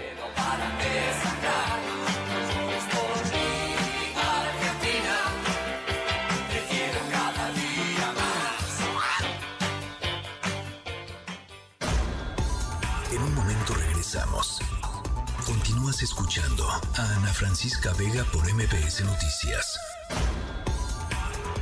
Continúas escuchando a Ana Francisca Vega por MPS Noticias. ¿Por qué el joven recurre a las drogas? Porque hay problemas, no solo en Estados Unidos, en México, en todo el mundo nada más que no se reconoce problemas de desintegración de las familias, de pérdida de valores culturales, morales, espirituales, porque los jóvenes se sienten infelices, insatisfechos, solos. Eso debe de atenderse, como lo estamos haciendo en México. Ni siquiera hay difusión en los medios informativos del daño que causa el, este fentanilo en Estados Unidos pero se les hace fácil culpar a México de manera injustificada por politiquería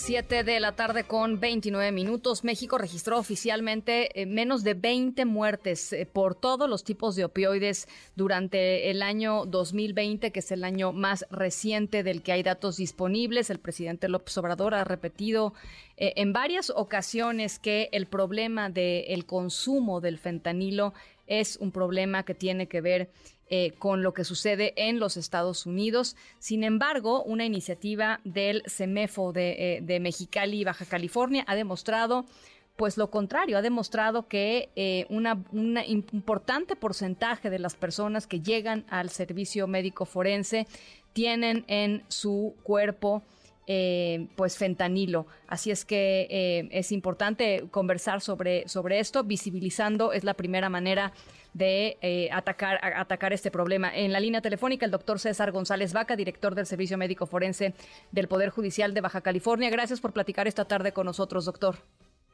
¿Qué tal? Buenas tardes, Ana Francisca. Mucho gusto a la orden. A ver, pues ustedes tienen eh, datos eh, eh, importantes al respecto.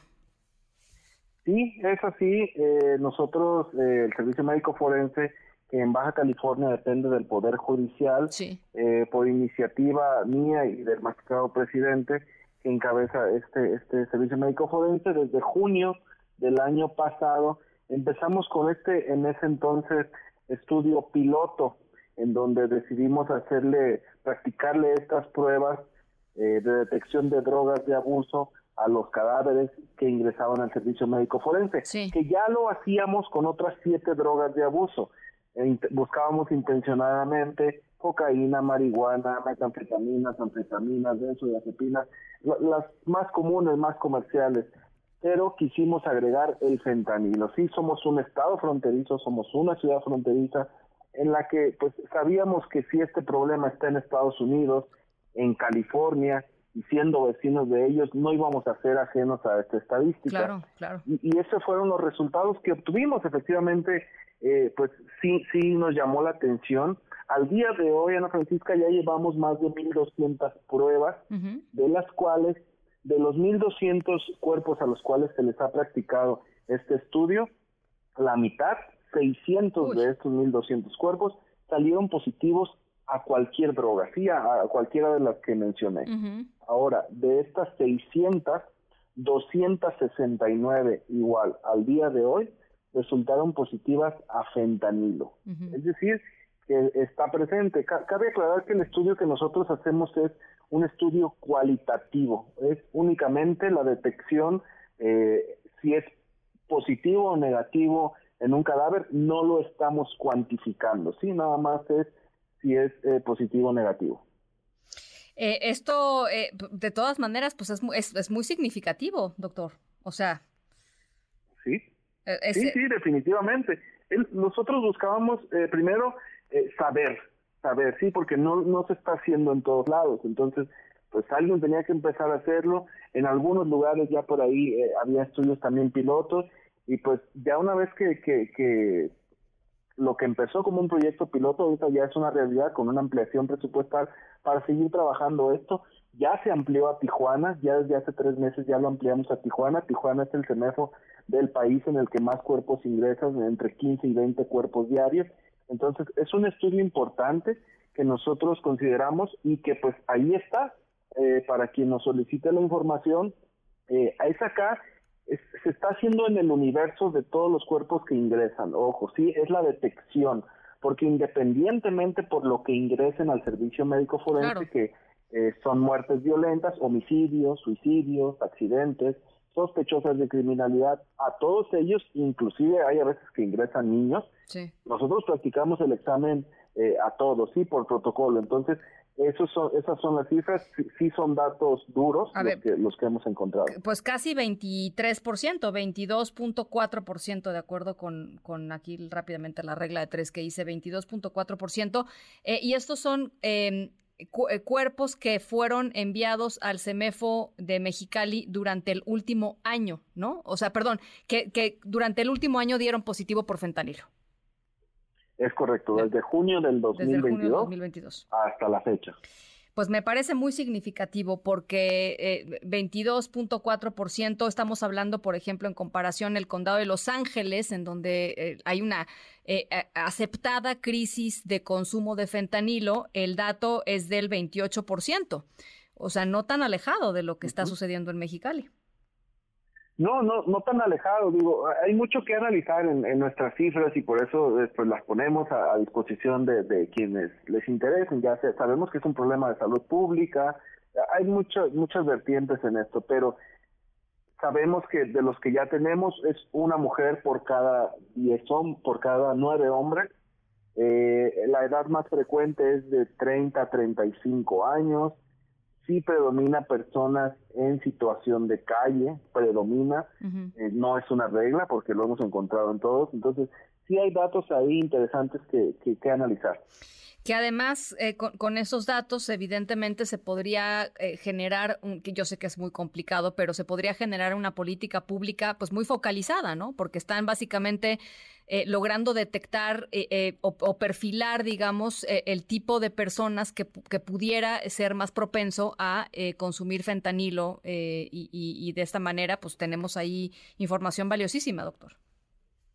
Es correcto, es correcto. Y, y los datos que encontramos es, el, es la droga número dos, el fentanilo ya de uso, ¿sí? O sea, porque eso es lo que estamos encontrando. Únicamente está por debajo del cristal.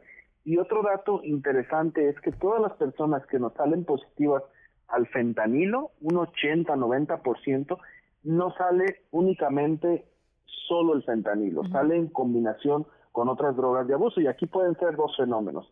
Una, que el farmacodependiente sea usuario de varias drogas o que la droga que, consume traiga varias drogas. Ahí sí tendríamos que ir a un estudio más a fondo, más de campo, previo al fallecimiento en, en, las calles, ¿vale?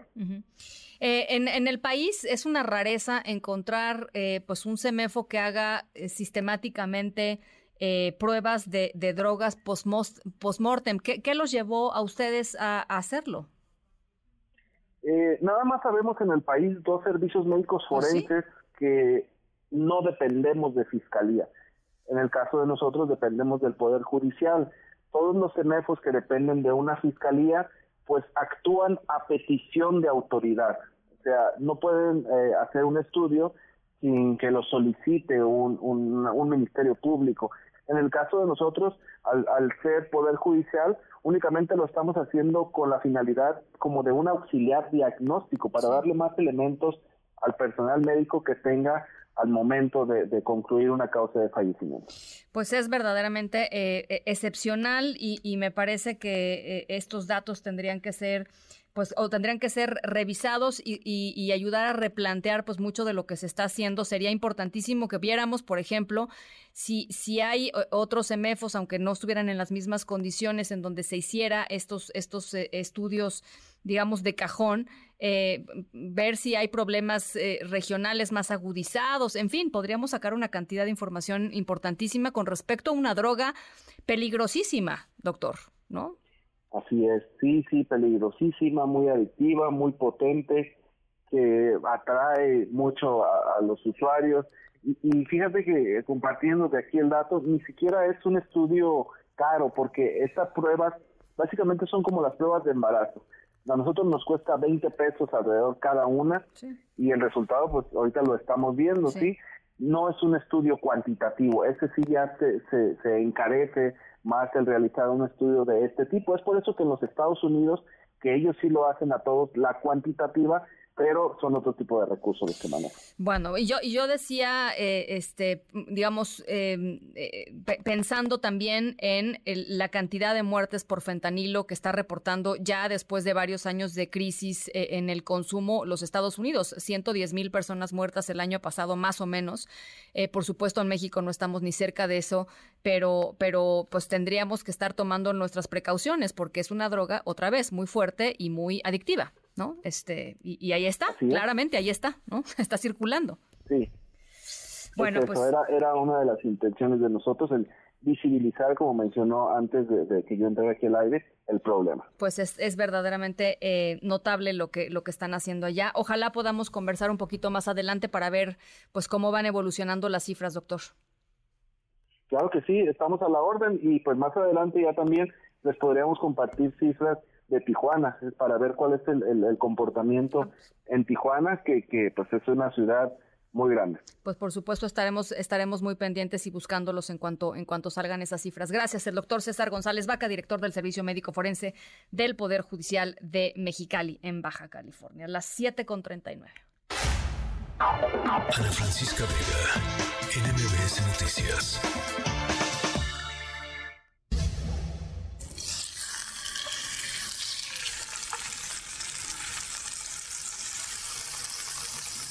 Bueno, hablábamos de México, hablábamos de frustraciones y de berrinches y ahora estamos escuchando el inconfundible olor, perdón, sonido, casi olor, ¿no? A garnacha. A uy, qué rico. La quesadilla de, híjole, así de flor de calabaza, ¿no? De que quiere, de hongo. Hijo, qué cosa más deliciosa. Además ya se acerca la hora de la cena, ¿no? Merienda cena este, ya se antoja la, quesadilla, en fin. Em, la historia sonora tiene que ver con em, ser mexicano o ser mexicana. ¿Qué te lleva a ser mexicano o a ser mexicana? Y, vamos, y les voy a hacer la pregunta del millón, la pregunta que ha dividido y que ha, metido polémica eh, en todas las, eh, todas las mesas de café de nuestro país. Em, las quesadillas ¿Pueden ir sin queso? ¿Sí o no? Es muy fácil, es una pregunta muy sencilla. Este, ¿Las quesadillas van sin queso o pueden ir sin queso? ¿Sí o no? Eh, si son chilangos, probablemente esta pregunta los ponga en conflicto directo con el resto de la República, donde el queso es vital para las quesadillas. En Chilangolandia, acá mero, eh, las quesadillas, pues es simple y sencillamente la tortilla con lo que sea adentro con queso o sin queso. Quesadilla de hongo, quesadilla de flor, quesadilla de nopal, eh, cualquier, cualquiera puede ser quesadilla. Nuestra historia sonora la vamos a platicar sobre un joven, muy joven, que a pesar de no ser ni chilango ni de ninguna otra parte de México, tiene opiniones muy importantes acerca de este platillo que son las quesadillas. Al ratito les platico de quién se trata. 7 con 41, vamos a la pausa, regresamos con Ricardo Zamora y su tecnología funcional. Estamos aquí en MBC Noticias, yo soy Ana Francisca Vega, no se vayan, volvemos.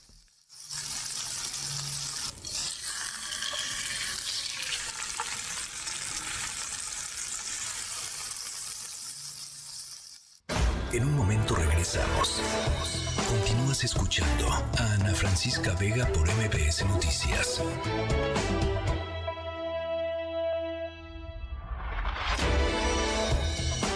Ya estamos de regreso.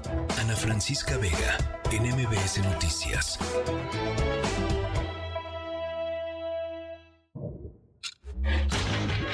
Tecnología funcional con Ricardo Zamora. Zamora, eh, sigo enloquecida por la recomendación de la semana pasada de Leonardo da Vinci. qué, qué, buena colección en Google Arts and Culture, Ana. la verdad es que... Bajó mi productividad semanal. La verdad, sí hice unas cosas increíbles. Fíjate que es curioso porque ahora el, tema que traigo esta semana es, es, pues para todos aquellos que son de repente aficionados a la tecnología, pero en términos del futurismo, ¿no? De qué es lo que viene, se van a volver locos porque a mí, en serio, yo creo que es lo más impresionante que he visto en mucho tiempo. A ver. vamos a poner un poquito de contexto, Ana. Siempre que hablamos de ciudades del futuro, bueno, pues no es la primera vez que, que, el tema nos toca, ni siquiera en México, ¿no? En, los, en, la referencia que yo tomaba, por ejemplo, en, los 60 era pues la idea del macroconjunto habitacional eh, en Tlatelolco, ¿no? Este proyecto de Mario Pani en su momento pues fue una ciudad del futuro, tenía una visión moderna, revolucionaria y apostaba mucho por los servicios automáticos como parte de esta visión, ¿no? Desde cómo se iba a depositar la basura y alguna tenía algunas suertes de automatizaciones de la época, ¿no? Respondía a sus tiempos. Sí.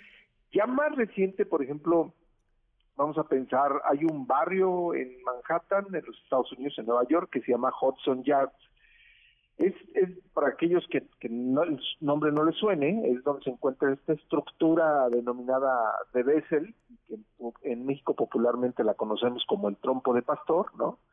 Es un espacio urbano que es también reflejo de su época y de lo digital, por ejemplo, no solamente están integrados servicios eh, comerciales, oficinas, espacios de vivienda, sino que aprovechan, por ejemplo, la Big Data, los grandes datos que produce el vecindario para innovar, optimizar, mejorar o personalizar la experiencia de las personas que ya sea que viven ahí o son empleados o son visitantes.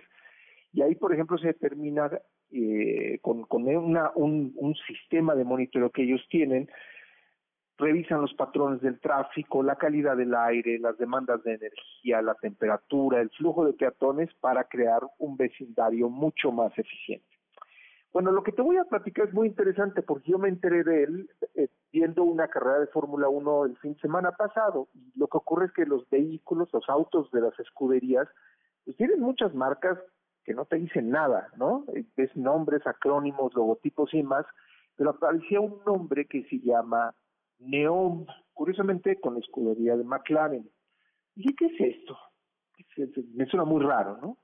Y lo que ocurre con NEOM es un proyecto que tiene, por lo pronto, un fondo de 500 mil millones de dólares, son fondos de inversión pública de Arabia Saudita y de inversionistas internacionales, eh, para una apuesta a una ciudad del futuro que es una locura. Voy a poner, por ejemplo, una imagen para todos los que nos están escuchando. La radio ayuda muchísimo para entender esto. Neom se encuentra en una zona montañosa, en una provincia al norte del Mar Rojo. Está al este de Egipto, pasa a través del estrecho de Tirán y se encuentra al sur de Israel y Jordania. O sea, estamos en medio del desierto montañoso.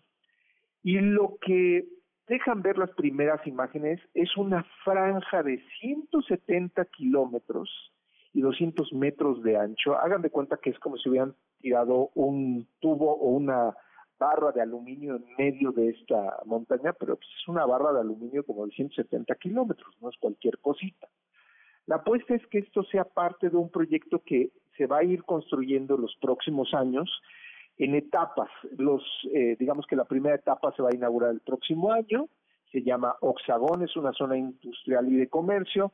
La siguiente se llama Troyena, que es una zona para vivir, trabajar y vacacionar en el 2026.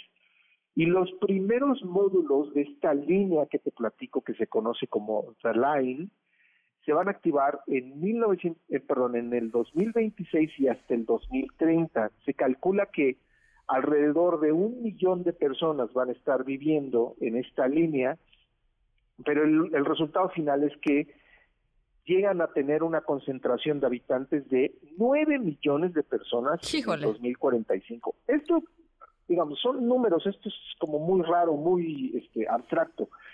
La idea de esta línea es que llegue a tener 5.6 veces la cantidad de habitantes que hoy tiene Manhattan. Es una locura, Ana. Entonces, Ahora, ¿qué existe dentro de esta misteriosa barra eh, construida en medio del desierto? Pues te puedes imaginar que va a tener todo lo que ya platicamos, centros comerciales, vivienda, trabajos, transporte. Eh, o sea, no vas a eh, necesitar salir de ahí para básicamente nada. Para nada, pero lo más interesante es que la apuesta, vamos a pensar otra vez en el referente de Manhattan.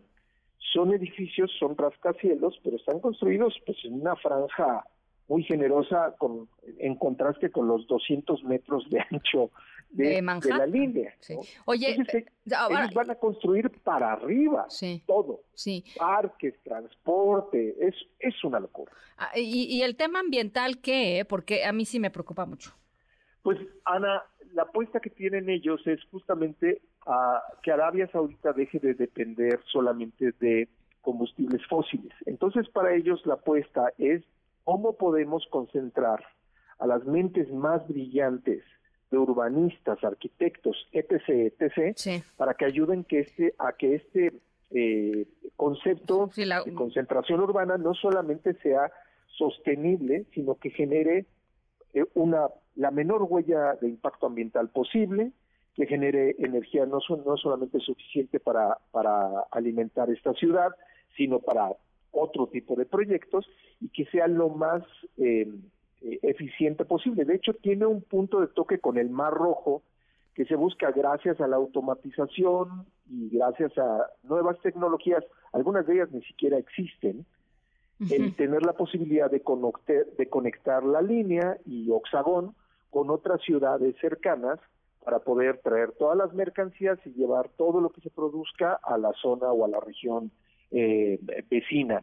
Es una locura. La verdad es que creo que en estos pocos minutos es difícil transmitirles mucho, responder estas preguntas en cuáles son las tecnologías, a qué están apostando, qué es lo que viene, por qué va a ser una ciudad del futuro, pero mucho lo que te diría es busquen simplemente en internet N-E-O-M, NEOM, y van a maravillarse con esta locura que están hoy urbanistas trabajando para construir una un proyecto que va a ser una realidad. Hay mucho escepticismo, pero lo que dicen es, miren, tenemos la tierra y tenemos el dinero, no nos preocupa nada. Entonces, con ese tipo de... bueno, con esa seguridad y con ese cash, eh, hay muchos, hay, hay, hay polémica en torno a la ciudad, hay que decirlo.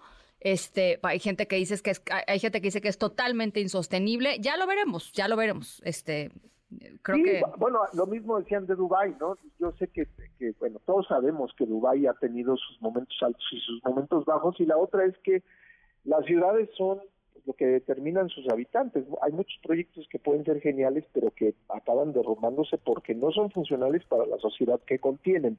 Pero es, por lo menos a nivel proyecto, han juntado a las mentes más brillantes de, del momento y suena espectacular. Habrá que ver qué es lo que sucede, ¿no? Pero suena como un futuro utópico. Esperemos que esta ambiciosa, este ambicioso proyecto concrete muchas de las, de las ideas que están presentando. Te mando un abrazo, Zamora. Otro para allá, Ana. Fuerte abrazo. 754. Ana Francisca Vega, NMBS Noticias. You're Ethiopian, you're African, you're black. Javián, eres etíope, eres africano, eres negro. ¿Está bien? Quiero ser mexicano. ¿Por qué quieres ser mexicano? ¿Eh? Porque comería quesadillas. ¿Porque comerías quesadillas? Sí. ¿Por eso es que quieres ser mexicano? Entonces ya no quieres ser etíope o africano. ¿Por qué no? Porque quiero ser mexicano. ¿De dónde sacaste eso? ¿Qué te hace querer ser mexicano? No puedes ser mexicano solo porque comes quesadillas. Es porque Nagasi también es mexicana. Nagasi también es etíope. Es mitad mexicano, pero también es etíope. ¿Por qué no soy mexicano también?